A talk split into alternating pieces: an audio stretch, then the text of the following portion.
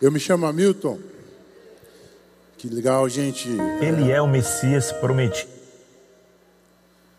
Que, que maravilha estamos aqui hoje, né?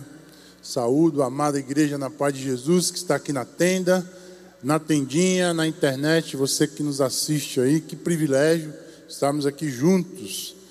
Eu sou o Hamilton, discípulo de Jesus, esposo da Gabi, aquela moça bonita que está ali, e pai da Giovana também, essa menina linda que está aí. Sirvo aqui na IBC já há quase 13 anos e atualmente sirvo no Mais Bíblia, né? Você que está assistindo aí o Mais Bíblia, esse novo modelo do Mais Bíblia, nós estamos aí junto com os irmãos para servir ao Senhor junto ao Ministério de Ensino. E eu queria começar hoje, hoje pela manhã uma breve explicação sobre o 25 de dezembro é, que nós comemoramos aí o Natal, né? Quem aqui esteve com as suas famílias aí comendo um peru gostoso, né? Se bem que estava meio caro comprar um peru esse ano, mas a gente celebrou juntos, nós partilhamos a vida. Mas um detalhe interessante é que 25 de dezembro não foi o dia do nascimento de Jesus. Jesus provavelmente nasceu entre março e abril. Por quê? Porque dezembro em Israel não é inverno. E os pastores saíram para é, tratar dos animais, e era tempo de inverno, o texto de Lucas capítulo 2 diz isso. É, e provavelmente então Jesus não nasceu em 25 de dezembro. 25 de dezembro foi estabelecido no século IV depois de Cristo, quando o imperador Constantino se converteu a Jesus e trocou a adoração ao Deus vencedor, o sol vencedor, por Jesus. Então, por isso 25 de dezembro. Então, vamos entender isso hoje pela manhã. E nós damos continuidade à série Ele é, falando hoje que Jesus é o Filho de Deus. No dia a dia, gente, comumente a gente utiliza expressões ou jargões religiosos do tipo: pelo amor de Deus, misericórdia, Ave Maria, meu Pai do céu, Nossa Senhora, nós somos pessoas religiosas e fazemos parte de um país cuja tradição religiosa tem base eh, no animismo dos índios, né? essa preocupação com a natureza e que a natureza ela é divina nós temos a influência africana, aí a questão dos deuses, a, dos cultos afro-brasileiros, essa, essa religiosidade nossa próxima à, à Umbanda, ao, ao Candomblé e tantas religiões afro-brasileiras. E ainda a influência europeia, nós somos é, tradicionalmente católicos. O Brasil é um país católico. Nesse sentido, a nossa a religiosidade faz parte do nosso DNA social.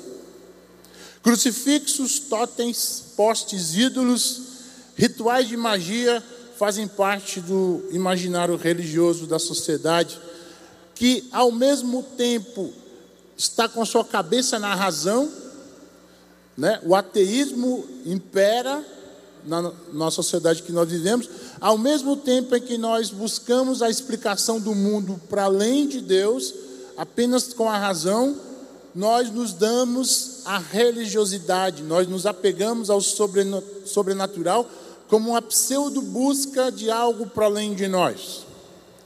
Os objetos religiosos são sacralizados, instituindo um tipo de religião do bezerro de ouro. Lembram do Egito? Moisés foi embora. Nós queremos uma religião para apalpar, para tocar, a religião do bezerro de ouro. Pois é preciso ver para crer, e não como Jesus disse, crer para ver. Na tradição reformada, Calvino já dizia isso, que nós temos os censos religiones, ou seja, nós temos o censo da religião, nós queremos nos religar àquilo que um dia foi desligado. Um dia estávamos ligados ao Criador no Éden e a queda nos separou. E o homem vive em busca desse religar, os sensos religiones.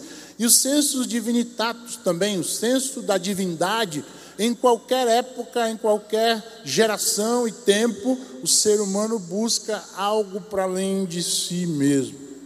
Sendo assim, em qualquer tempo e lugar, o período da história, nós estamos em busca de nos religar.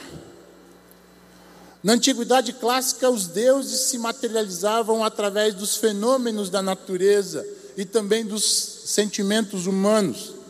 Lemos na história a deusa Ishtar da Babilônia, a deusa do amor e da guerra, Isis e Osíris, deuses do Egito, Isis, é, Isis, a deusa da fertilidade e da maternidade, e a Osíris, deus da morte e da vegetação. Na antiga Grécia, os deuses se materializavam como homens. Na verdade, os deuses na Grécia antiga eles eram homens, né? Inclusive eles davam-se em casamento. Os deuses do Olimpo tinham um detalhe, por exemplo, eles não se importavam com os homens. Os deuses estavam lá, os homens estavam aqui. E a única diferença entre Deus e os homens era a imortalidade. Os deuses eram imortais. Os deuses só poderiam falar com os homens através do deus Hermes, filho de Zeus, que era o deus intérprete. Mas a divindade não se importava com o ser humano. Nas catedrais góticas da, da Idade Média, o catolicismo romano pega essa ideia de Deus místico e enclausura dentro de uma catedral. Deus é lacrado numa catedral. Ele está circunscrito a um lugar, o templo, ele está é, sendo mediado por um homem, o sacerdote, e o Papa é o ápice desse momento, a instituição do papado. Deus só pode falar ao homem, à sociedade, por meio do Papa. E a agenda da manifestação de Deus é o domingo, a missa, o sacrifício. Porém, a Bíblia diz que Deus não habita em templos feitos por mãos humanas, gente. Nós não podemos humanizar Deus na mesma medida em que nós divinizamos os homens.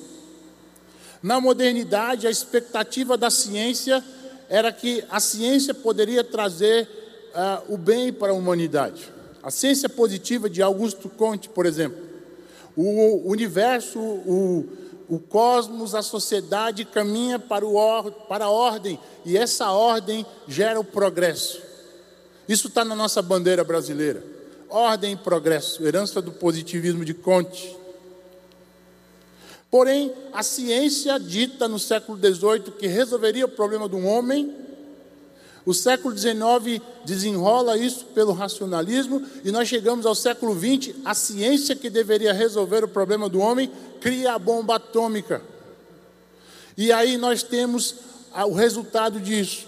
A esperança messiânica na ciência resulta em mais de 70, 80 mil pessoas mortas com a bomba atômica na cidade de Hiroshima e Nagasaki.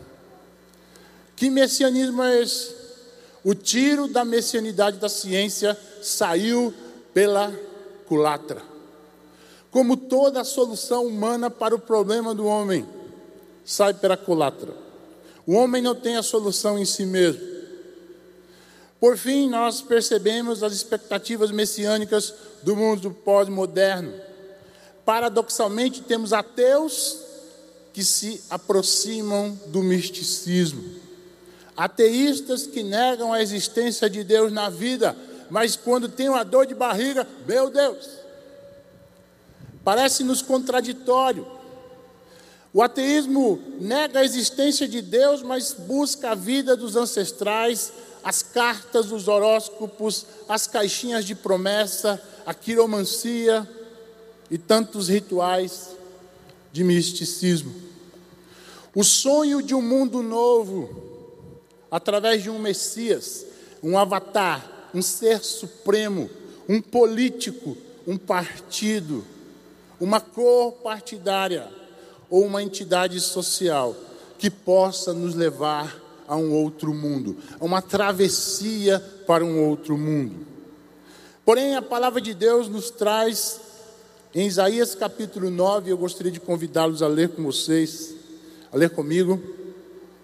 Isaías capítulo 9, verso 1 em diante, é o texto dessa manhã, para pensarmos, para a gente pensar que essa messianidade, a solução do universo, do mundo, está no Filho de Deus. Isaías capítulo 9, verso 1 em diante. Eu vou ler na nova tradução da linguagem de hoje. Mas a aflição dos que estiverem sofrendo vai acabar.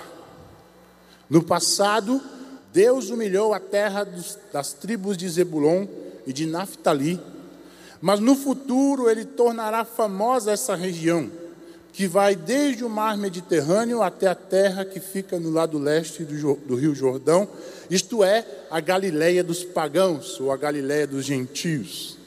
O povo que andava em escuridão viu uma forte luz. A luz brilhou sobre os que viviam nas trevas. Tu, ó Deus, aumentaste este povo e deste muita felicidade.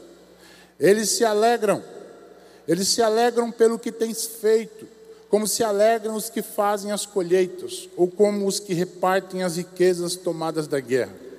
Tu arrebentastes as suas correntes de escravos, quebrastes o bastão com que eram castigados acabaste com o inimigo que os, de, os dominava. Assim como no passado acabaste com os midianitas. As botas barulhentas dos soldados e, as, e todas as suas roupas sujas de sangue serão completamente destruídas pelo fogo. Pois nasceu uma criança, Deus mandou um menino que será o nosso rei. Ele será chamado, gente, Conselheiro maravilhoso, Deus poderoso, Pai eterno, Príncipe da paz. Ele será o descendente do rei Davi. O seu poder como rei crescerá, e haverá paz em todo o seu reino. As bases do seu governo serão a justiça e o direito, desde o começo e para sempre. No seu amor, o Senhor Todo-Poderoso fará com que tudo isso aconteça. Esse é o nosso Messias, o Filho de Deus. Aleluia! Gostaria de orar que o Senhor ilumine nossa mente, você que está aqui ou na tendinha, na internet, para que o Senhor fale conosco Sua palavra. Pai, nós nos alegramos nessa manhã, celebrando o verdadeiro Natal que é Cristo. O Natal que não é comida nem bebida, mas é Cristo em nós, Cristo que invade a história, Cristo que invade a nossa história, para trazer um novo tempo, Senhor. Fala conosco por essa palavra e leva-nos a um tempo de reflexão sobre a obra do Filho de Deus. É o que eu oro e agradeço em nome de Jesus. O livro de Isaías, gente, é muito interessante. Ele é chamado o profeta messiânico. A chave do texto, Isaías 53, verso 5, quando diz que ele foi ferido pelas nossas transgressões e, os, e o castigo que estava sobre ele é o que nos traz a paz. O nome de Isaías significa salvação de Deus. Ele era um homem da corte, vivia no palácio e por isso poderia pregar o evangelho àquelas pessoas que estavam ali, ao rei, sobretudo ao rei Ezequias. Interessante que o livro de Isaías foi encontrado intacto nos manuscritos do Mar Morto. Você pode pesquisar na internet e estudar o evento eh, da descoberta do mar, dos manuscritos do Mar Morto em 1997. O livro de Isaías está entre as descobertas e os 66 capítulos foram encontrados intactos. Detalhe: o texto data de 740 antes de Cristo.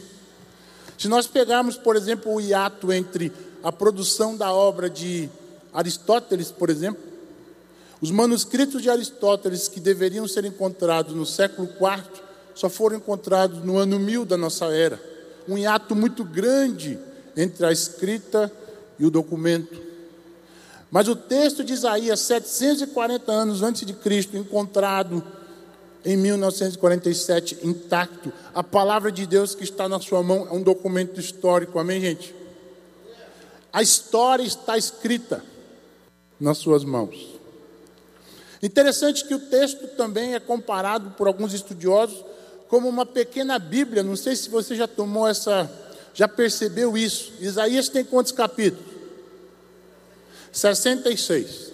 Se você olha os 39 capítulos iniciais, é o primeiro bloco, a ênfase é o juízo de Deus. Do capítulo 40 até o 66 é o consolo de Deus, é a graça de Deus. Então Isaías é considerado uh, uma pequena Bíblia, porque os 39 livros do Velho Testamento seriam a ênfase do juízo é, dos 39 primeiros capítulos, e os últimos capítulos, os 27 capítulos seguintes, corresponderiam então à ênfase do Novo Testamento. Isaías capítulo 40, verso 3, começa com a voz do que clama do deserto, profetizando já Mateus capítulo 3, verso 3, quando João Batista é dito que ele seria a voz que clama do deserto para anunciar o caminho do Senhor. O período dessa profecia é um período muito extenso. Isaías capítulo 1, verso 1 diz: São estas as, as, as mensagens a respeito de Judá e de Jerusalém,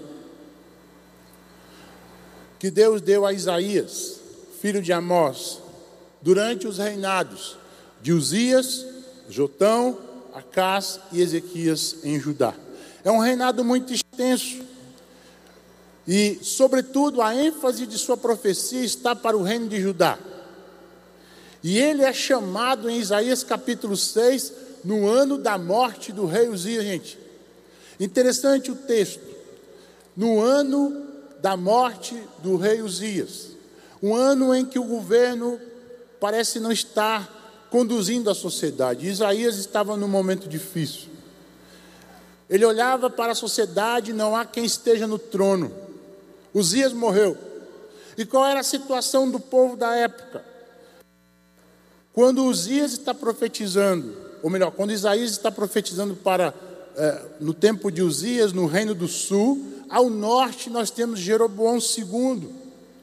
E segundo Reis capítulo 14, verso 25 diz: Jeroboão conquistou o novo, é, é, de novo todo o território que havia sido de Israel desde a subida de Ramate ao norte até o Mar Morto ao sul.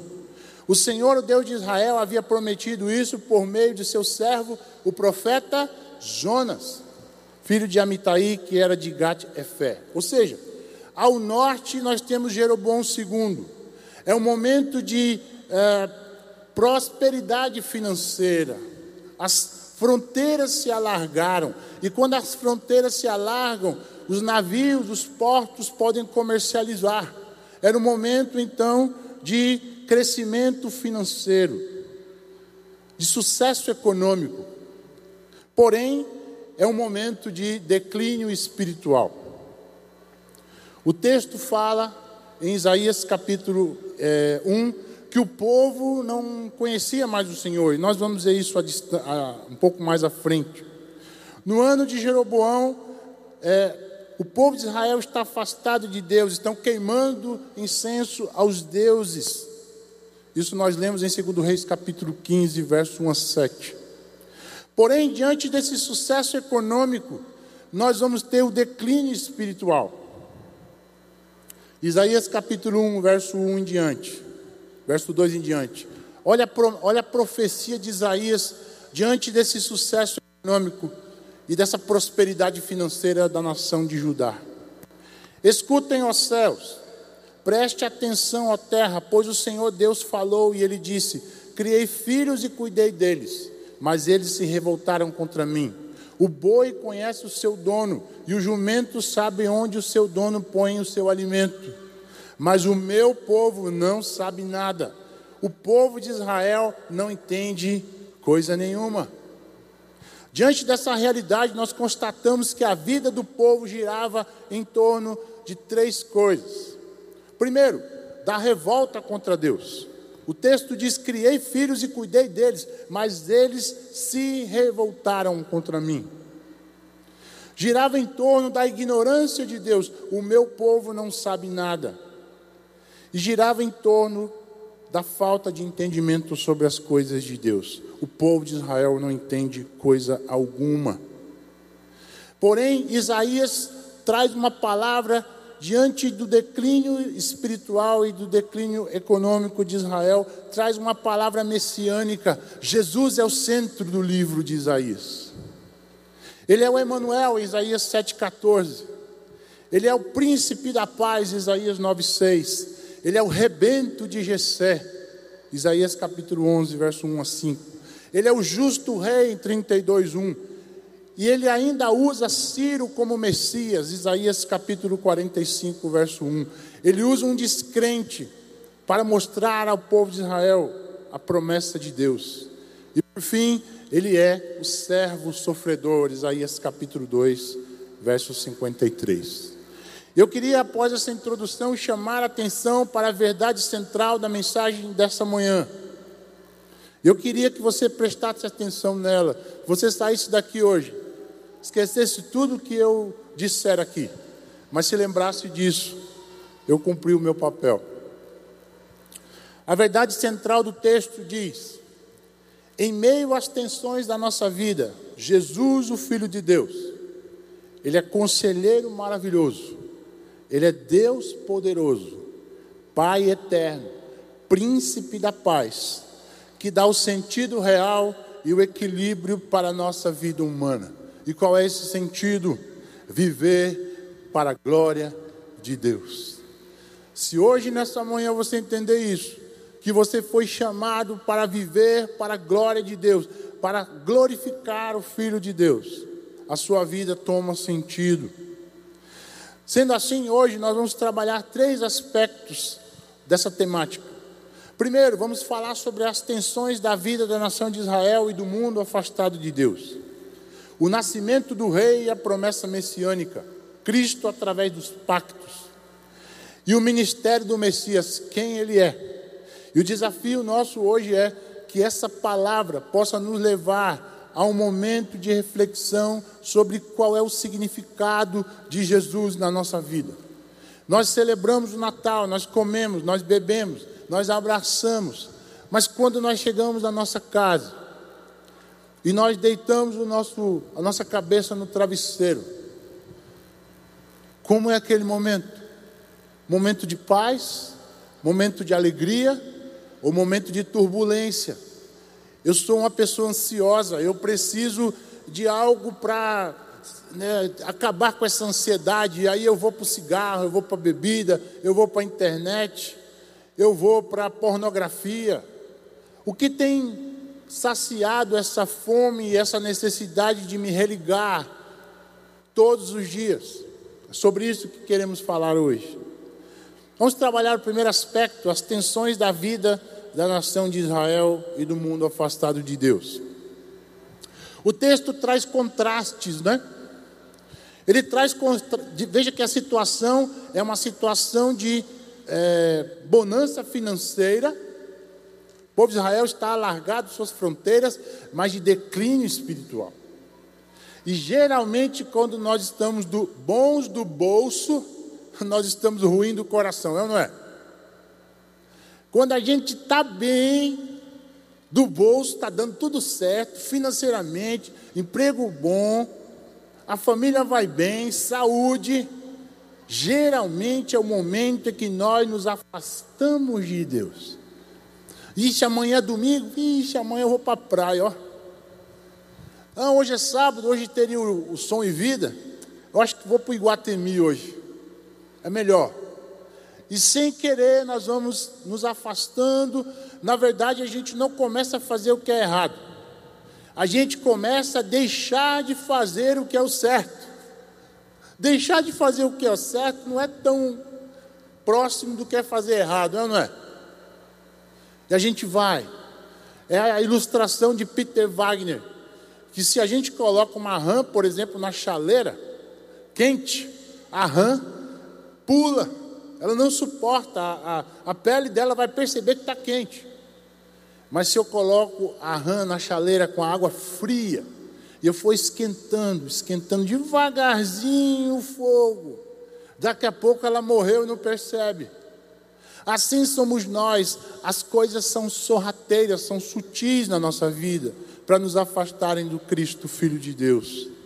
O texto traz contrastes entre a alegria e a tristeza nos versos 1 e 3. Luz e trevas, essa era a situação do povo. Mas há uma promessa de Isaías que haveria alguém que traria a restauração para a Galiléia dos pagãos ou a Galiléia dos gentios. A Galiléia é pouquíssima vez citada no Velho Testamento, gente. Originalmente, essa região fazia parte das terras distribuídas pela, pelas doze tribos, mas os cananeus continuaram ali. Né? Logo, os judeus daquela região viviam cercados por gentios. Eu queria chamar agora um pequeno vídeo que vai mostrar para vocês um pouco de como era a Galiléia dos gentios e como era no tempo de Jesus. Pode soltar a produção.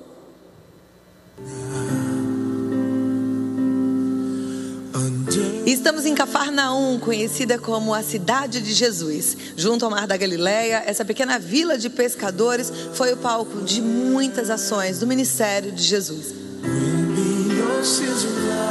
Pisar nessas terras nos dá uma sensação única. Lembrar que o próprio Deus Criador viveu entre nós, ofereceu vida nova. Por aqui andou, ensinou, fez milagres. Por causa da invasão árabe, Tiberiades e Cafarnaum praticamente não tem nada de patrimônio bíblico. Restam apenas ruínas daquela que foi a cidade mais importante da época de Jesus. Cafarnaum, a cidade onde Jesus escolheu os primeiros apóstolos, Simão e André, curou a sogra de Pedro, o empregado do centurião, o paralítico. Foi aqui que Jesus teve o primeiro conflito com os fariseus e escribas.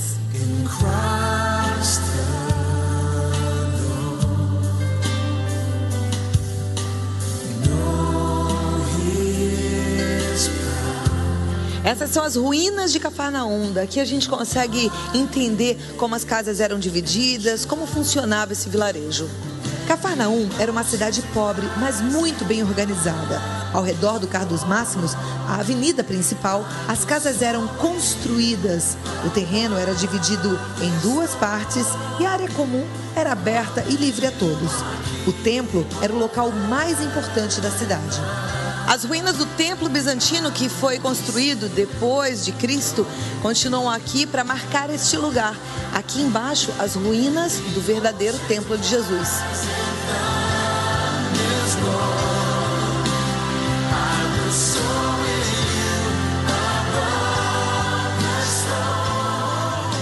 Segundo os historiadores, essas colunas e decorativos faziam parte da sinagoga de Jesus. Aqui a gente pode ver a inscrição dizendo que João é filho de Zebedeu, ao lado a menorá, que significa luz e que diz que Deus fez o mundo em seis dias e no sétimo descansou. Vem aqui, mais adiante a gente vê a estrela de Davi e ainda símbolos como a uva, alimentos benditos por Deus. Outro detalhe é que não tem nenhuma representação humana, já que era uma sinagoga e na religião judaica isso não é permitido.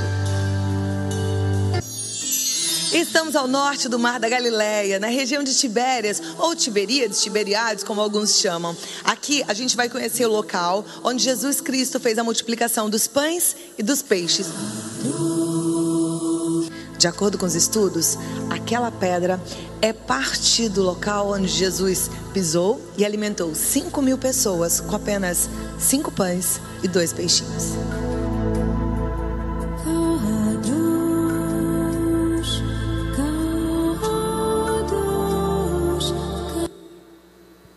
Amém. Há 740 anos antes de Cristo, o profeta Isaías anuncia que o Senhor, ou melhor, o Messias viria e começaria a sua obra através desse lugar, a Galiléia dos gentios. Após os avanços dos assírios em 730, a população da Galiléia se tornou predominantemente de povos estrangeiros. Que coisa interessante. Jesus não começa o seu ministério na Judéia. Ele não começa o seu ministério onde a, a casta sacerdotal estava. Ele vai atrás dos estrangeiros. E a Galileia dos gentios se torna então como se fôssemos, como se a gente pensasse paralelamente no Brasil, no Nordeste. Lugar de toda a gente, lugar dos estrangeiros, lugar daqueles que são subalternizados.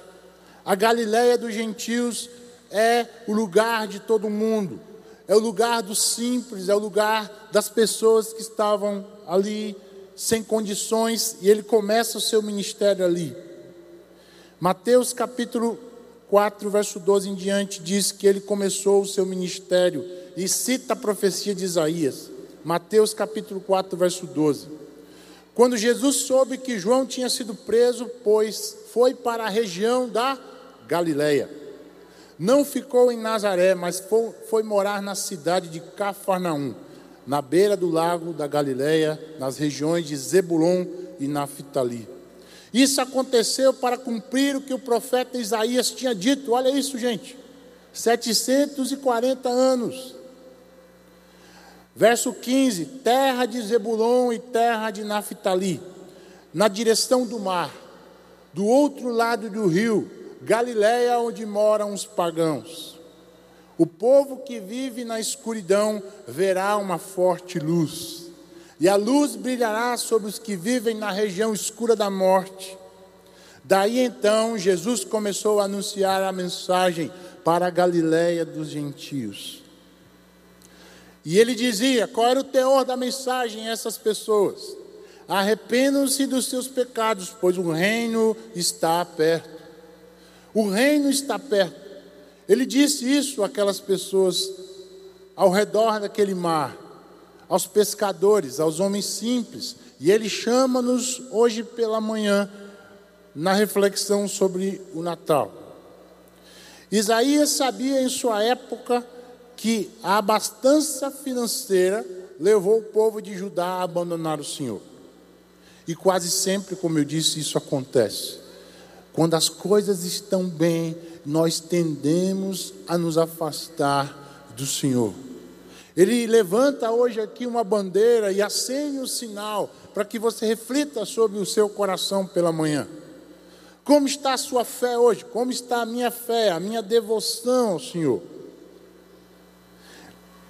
Deuteronômio capítulo 8, o texto de Moisés diz: Lembre-se como o nosso Deus guiou vocês pelo deserto esses 40 anos. Durante essa caminhada, Deus os humilhou e os pôs à prova para saber se estavam resolvidos ou não a obedecer os seus mandamentos. Ele os deixou passar fome e depois lhes deu para comer o maná, uma comida que nem vocês nem os seus antepassados conheciam. E aí está a explicação para as lutas da nossa vida, como foi para o povo de Israel. Deus fez isso para que vocês soubessem que o ser humano não vive só de pão, mas vive de tudo e que o Senhor Deus diz. Amém, gente? Se nessa manhã você veio hoje aqui trazendo um, uma dor, trazendo uma coisa que está na garganta aqui, irmão, tá, tá aqui, tá dentro de mim, está querendo sair. É, talvez o meu marido me abandonou recentemente. Talvez a minha empresa quebrou. Talvez eu não estou conseguindo tratar com os meus filhos, não estou conseguindo educá-los, eles estão longe de Deus. Talvez uma enfermidade, um, um, um irmão, um parente no leito de hospital, da UTI. Quem sabe, tanta coisa. O Senhor permite tudo isso para ver onde está o nosso coração. Se essas pessoas são nossos ídolos, ou se o Filho de Deus reina no trono do nosso coração. E eu pergunto hoje pela manhã: o que tem me segurado na presença de Deus? Seu infinito e incondicional amor ou alguma bênção? Um lugar no ministério, uma pessoa, um sonho a realizar? Será que eu utilizo Deus como é, um passe de mágica? Uma muçulmana no século VIII disse uma coisa muito linda que eu carrego comigo até hoje e me diz qual é a perspectiva da minha adoração e do meu serviço a Deus. Uma muçulmana chamada Rábia disse o seguinte: Se eu te adorar por medo do inferno, queima-me no inferno. Se eu te adorar pelo paraíso, exclui-me do paraíso. Mas se eu te adorar pelo que tu és, não esconda de mim a tua face. Pense na sua vida hoje e diga isso para Deus: Eu quero te adorar pelaquilo que tu és, Senhor. Eu não quero te adorar pelo carro que eu vou receber, pela promoção do emprego. Eu quero que o meu coração tenha a essência da tua graça. O amor de Jesus vazando da minha vida. Tudo o que eu tenho seja o Senhor. O texto de Isaías, versos 4 e 5, ainda diz: de momento de escravidão, destruição, mais um tempo de liberdade. Ao longo da história, gente, a gente percebe o povo de Deus passando por momentos de escravidão o tempo inteiro. Se você pega a história de Israel, desde Abraão até a, reconstrução do Estado de Israel em 1948, no contexto da ONU, o povo de Israel vive de escravidão em escravidão. Já perceberam isso? Vejamos os momentos. No Egito, escravos por 40 anos. Deus levantou Moisés para libertá-los.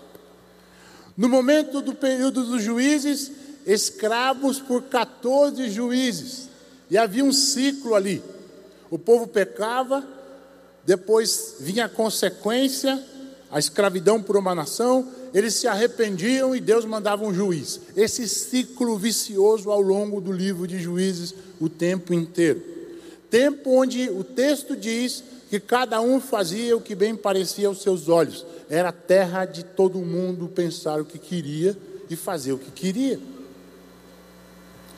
Na deportação da Síria, foram levados, espalhados pelas nações, e os estrangeiros vieram para Samaria, e aí nós temos os samaritanos, então. Os samaritanos é a mistura do povo de Samaria com os estrangeiros que vieram escravos sobre o império medo-persa. Porém, Deus utiliza Ciro para libertar o povo.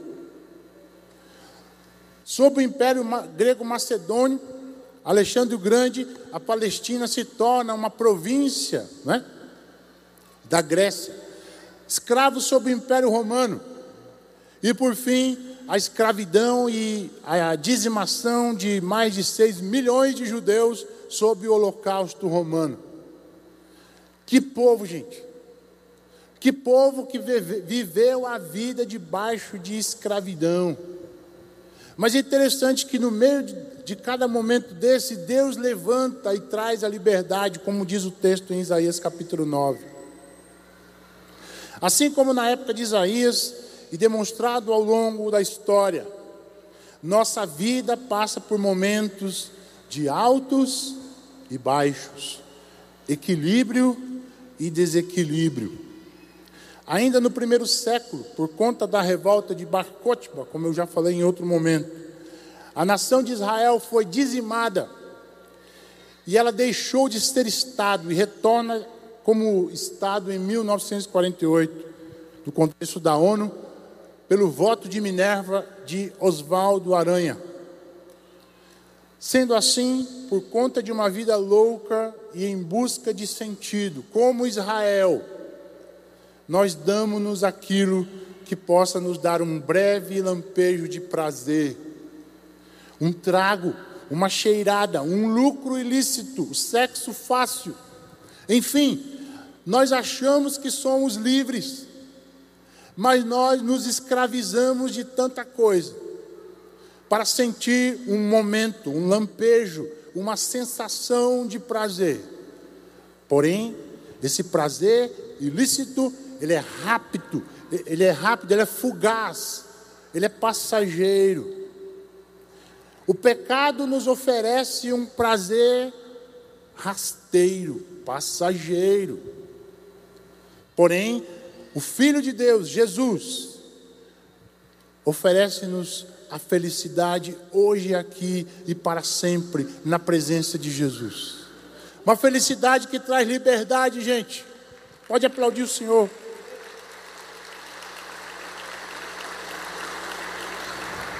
Eu posso ser feliz e ter o Filho de Deus no meu coração, e não preciso de um trago, não preciso de uma cachaça, não preciso de algo que possa me levar a um êxtase.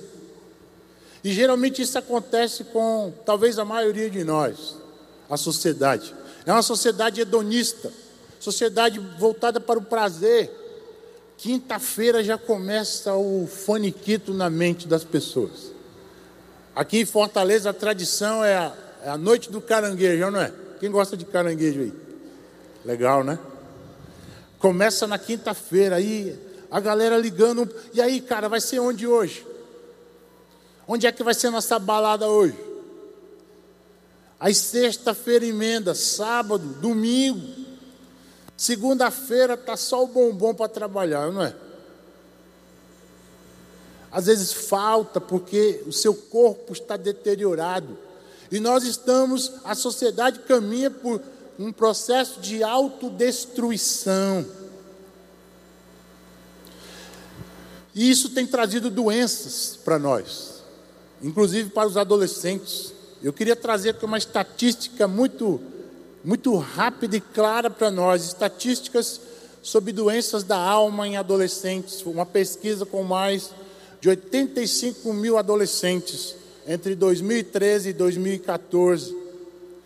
A pesquisa aponta que do total desses 85 mil adolescentes, entre 12 e 17 anos, eles têm transtornos mentais comuns. 26,7 adolescentes de 12 a 14 e 33,6 de 15 a 17. O ápice, na verdade, o ápice acontece ah, aos 17 anos, diz a pesquisa. 44,1% das meninas e 27,7% dos meninos. Parece-nos que as meninas são mais ansiosas que os meninos. Por que será, né? E aí me chama a atenção essa pesquisa.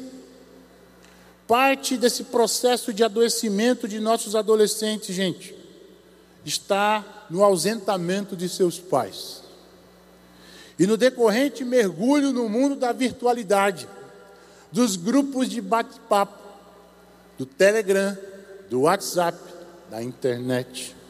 Ao meu, a meu ver, a ausência de olhos, ouvidos e toques da família tem gerado buscas por amizades e confidentes virtuais nós assistimos um quadro de suicídio na adolescência motivado por rede social. Entretanto, eu gostaria de trazer aqui um breve trecho da música do nosso amado, amão, amado irmão Amarílio Fontinelli, se estiver nos ouvindo aí. Em sua música, Consuma, Consumo Cuidado, no CD Peregrino, ele traz um trecho muito interessante para a gente pensar a história da internet na nossa vida. Pode soltar, produção.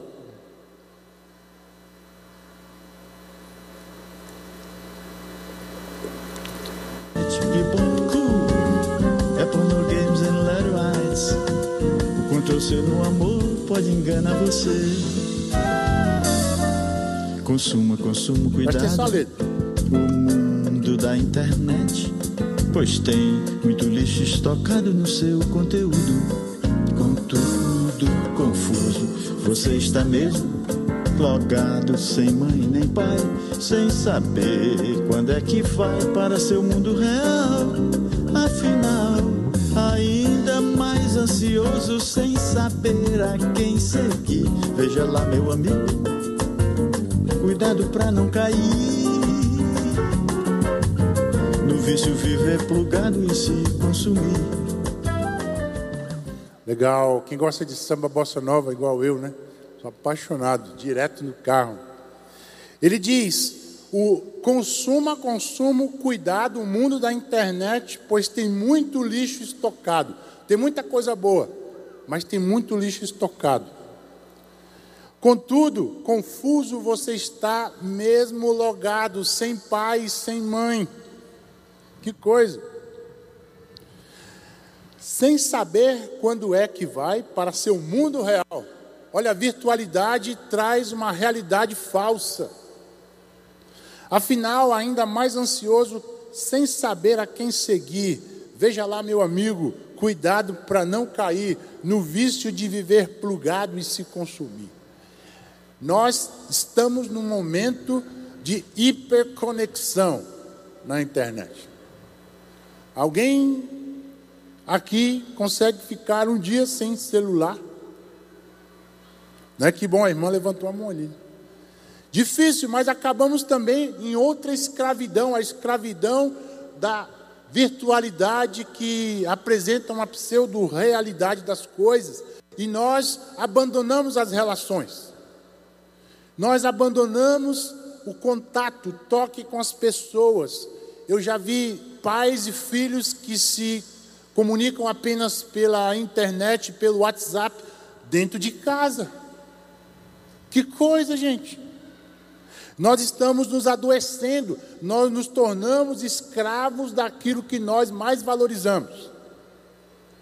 Robert Gundry, estudioso do Novo Testamento, disse, e essa é uma verdade profunda da palavra de Deus: a maior liberdade é a escravidão à vontade de Deus. Você quer ser livre? Torne-se um escravo da vontade de Deus. Depois de nós trabalharmos essas tensões da vida da nação de Israel, eu queria trabalhar, tempo que nos resta ainda, o nascimento do rei e a promessa messiânica. Qual é a solução para esse mundo, gente? Um mundo ateu, místico, que busca a solução em si mesmo, na autoajuda. A literatura de autoajuda cada vez mais sendo vendida, por quê? Vamos então ao texto. O nascimento de Jesus, Isaías capítulo 9, verso 6, o nosso texto-chave hoje aqui. O lugar, primeiro, Miqueias já havia anunciado isso. Em Miqueias capítulo 5, verso 2 e 4. Que texto? Miqueias também contemporâneo de Isaías. Belém Efrata, você é uma das menores cidades de Judá, mas do seu meio farei sair aquele que será o rei de Israel. Ele será o descendente de uma família que começou em tempos antigos, num passado muito distante. Deus vai entregar os israelitas na mão do inimigo, que os dominará até que nasça o filho da mulher que está para dar, para dar a luz. Então os israelitas que estão no cativeiro voltarão a se reunir com seus patrícios na terra prometida. O rei virá e será o pastor do povo, governando com força que o Senhor dá. O seu povo viverá em segurança, pois o seu poder alcançará os lugares mais distantes do mundo, Ele trará a paz. Mateus capítulo 2, verso 6 diz exatamente o que está em Miqueias capítulo 5, verso 2 a 4. O rei nasceu, não em 25 de dezembro, mas ele nasceu, ele veio a esse mundo. Além do lugar, o tempo certo, Gálatas 4:4, o texto diz que o Senhor viria no momento da plenitude dos tempos. O mundo se preparou para a vinda de Jesus. E há um detalhe interessante na história da contribuição dos povos para o nascimento de Jesus. Os judeus contribuíram com o Antigo Testamento e a esperança do Messias. Os gregos com as perguntas da filosofia: quem somos? De onde nós viemos? Para onde nós vamos? O que é a vida? O que é a justiça? A filosofia dos gregos trouxe essas perguntas que o Evangelho de Jesus respondeu. A língua grega também, o Novo Testamento escrito em grego, exatamente porque o grego era a segunda língua da época. E os romanos, qual foi a contribuição? Eles trouxeram a paz, não havia mais guerras no império. As estradas, as pessoas poderiam caminhar seguramente no império. o exército trazendo a segurança. E aí Paulo utiliza-se disso para as cartas do Novo Testamento. E o direito romano que nós estudamos nas nossas universidades, contribuição também dos romanos para aquela época. E nesse sentido, Cristo é revelado ao longo da teologia dos pactos. Eu acho muito interessante e convido vocês a essa reflexão. Na aliança de Deus com Adão, estabelece o princípio da obediência, aliança, aliança adâmica, em Gênesis 3,15. O descendente da mulher seria é, aquele que esmagaria a cabeça da serpente. Aliança em Noé, em Gênesis 9, 1 a 17. O texto diz que Deus não destruiria mais a, o povo, a, o universo, com um dilúvio. E aí a aliança com Abraão, que é muito, muito forte. Gênesis capítulo 12, o Senhor diz que Abraão deveria sair da sua terra, da sua parentela, e ele receberia uma bênção maravilhosa. E em Abraão nós já temos isso. A bênção pessoal, que dá origem então à aliança em Moisés. A bênção territorial, a aliança de Deus com a terra da Palestina. A bênção nacional, o reinado de Davi e a bênção espiritual, que na verdade Paulo disse que era Cristo. E nós vivemos hoje a nova aliança em Cristo, Jeremias 31.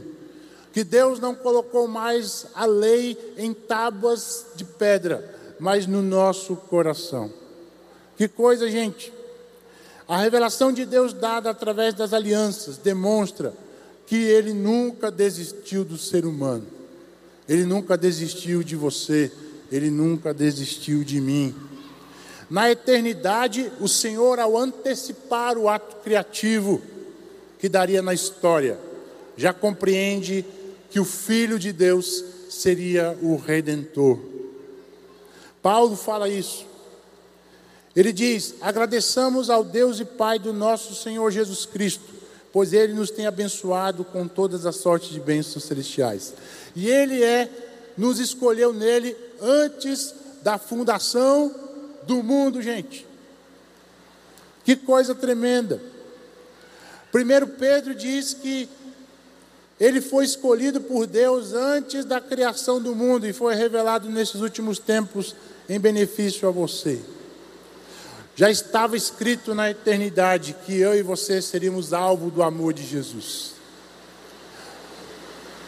E essa manhã eu queria chamá-los a essa a pensar comigo isso. Eu e você somos alvo do amor de Deus desde a eternidade. Ele, ele sonhou com você, ele sonhou comigo, ele não desistiu de você, ele não desistiu de mim. Quando eu e você não reconhecemos que Jesus é o Filho de Deus, Deus continua sendo o mesmo, mas o meu destino pode ser outro se eu entregar a minha vida e a minha vontade ao Senhor. E para a gente encerrar, eu gostaria de falar sobre o ministério do Messias. O texto diz que ele é o Jesus conselheiro maravilhoso. Ele enviou o seu Espírito para nos consolar. Jesus o Cristo ele é o Deus Todo-Poderoso. Jesus o Cristo, Ele é aquele que nos conduz ao Pai Eterno. Jesus Cristo, Ele é o príncipe da paz. E aqui eu gostaria já de chamar a banda que viesse à frente. O Senhor Deus é o príncipe da paz. Ele quer trocar a sua paz momentânea por uma paz eterna. E mais, eu digo mais, Ele quer te dar a paz com Deus, ou seja, a restauração do relacionamento nosso com Deus, e Ele quer ainda te dar a paz de Deus, a paz de Deus que excede todo o entendimento. O louvor pode subir. E essa paz que Jesus nos dá é o que pode nos manter sóbrios no nosso cotidiano, gente. dia após dia, que a experiência da graça de Jesus, a experiência de tê-lo como Filho de Deus na minha vida, como maravilhoso, conselheiro, Deus forte, Pai da eternidade e Príncipe da paz, possam nos levar a esta reflexão. E para terminar, gostaria de chamar, o louvor já está chegando. Para terminar, gostaria de recuperar a verdade central do texto. E gostaria de falar com vocês a verdade central para a gente terminar. Pode colocar na tela para a gente? Amém. Vamos juntos? Em meio às tensões da vida, Jesus, o Filho de Deus, é o conselheiro maravilhoso, Deus poderoso, Pai eterno e príncipe da paz, que dá o real sentido e o equilíbrio para a vida humana, viver para a glória. Quem está disposto aí, gente? Aleluia. Quem tem o filho tem a vida. Quem não tem o filho não tem a vida. Gostaria de que a gente pudesse louvar ao Senhor e ao final orar.